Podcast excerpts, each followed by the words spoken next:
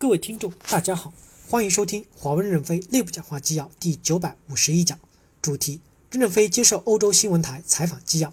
本文刊发于二零一九年十月二十二日。接上文，记者提问：暂且不论美国的做法是对是错是错，但澳大利亚已经禁用了华为设备，英国还没有做出最后的决策，还有其他国家对华为的运作方式也心存疑虑。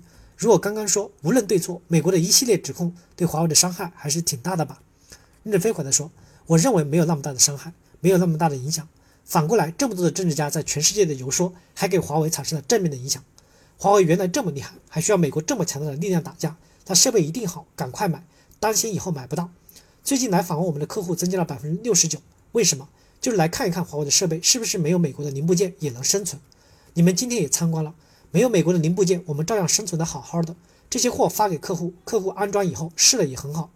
在没有美国零部件的情况下，我们能够为持续的给客户供应，让客户的信任度大幅的增加。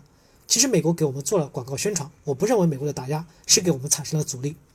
记者提问：所以您并不认为这将给华为带来财务上的风险？您不觉得老普通老百姓、消费者已经失去了对华为的信任了吗？任正非回答说：我们不会出现财务风险，增长的速度可能还会不错。第一，因为员工有了生存的危机和压力，以前他们有堕代，现在不堕代，反而更加努力了，让生产的能力提升了，这是内部原因。第二，外部原因，有一部分客户不购买我们的设备，我们可以理解，但还是有很多客户购买我们的设备，因为我们有很多的独特的优点，这优点是客户继续购买的理由。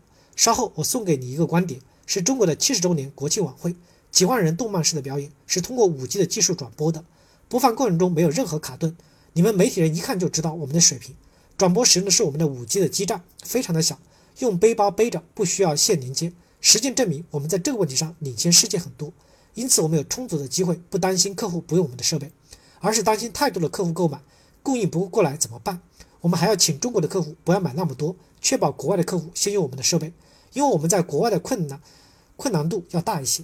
因此，首先我们不会有财务的困难，其次客户的信任度是会改善的。客户来看一看我们的基站，或者买回去安装后一看，我们的基站是很好的，没有美国的零部件。记者提问。您刚才提到，您对现在的情况并没有过分的担心，但由于目前美国采取的措施，华为在海外如欧洲等地发布最新款的智能手机的话，用户用不了 Google 服务，这肯定会影响到用户购买华为手机的意愿，难道不是吗？因此，应该会对华为造成冲击。任正非回答说：第一，不会产生冲击，因为我们和 Google 公司还是很友好的，我们之间有很多的协定。第二，我们的手机有很多特点，Google 的服务在有些地区不能使用，但那些客户还是很喜欢我们的手机的其他业务。今年的终端销售总量预计是超过两点四亿台，还是会有很大的增长，对我们的影响不会超过一百亿美元的幅度。在我们公司来说，销售收入少增长一百亿美元不算大数字，因此我们认为没有太大的问题。生态这个问题，我们自己花两三年时间就能克服障碍，我们有信心。感谢大家的收听，敬请期待下一讲内容。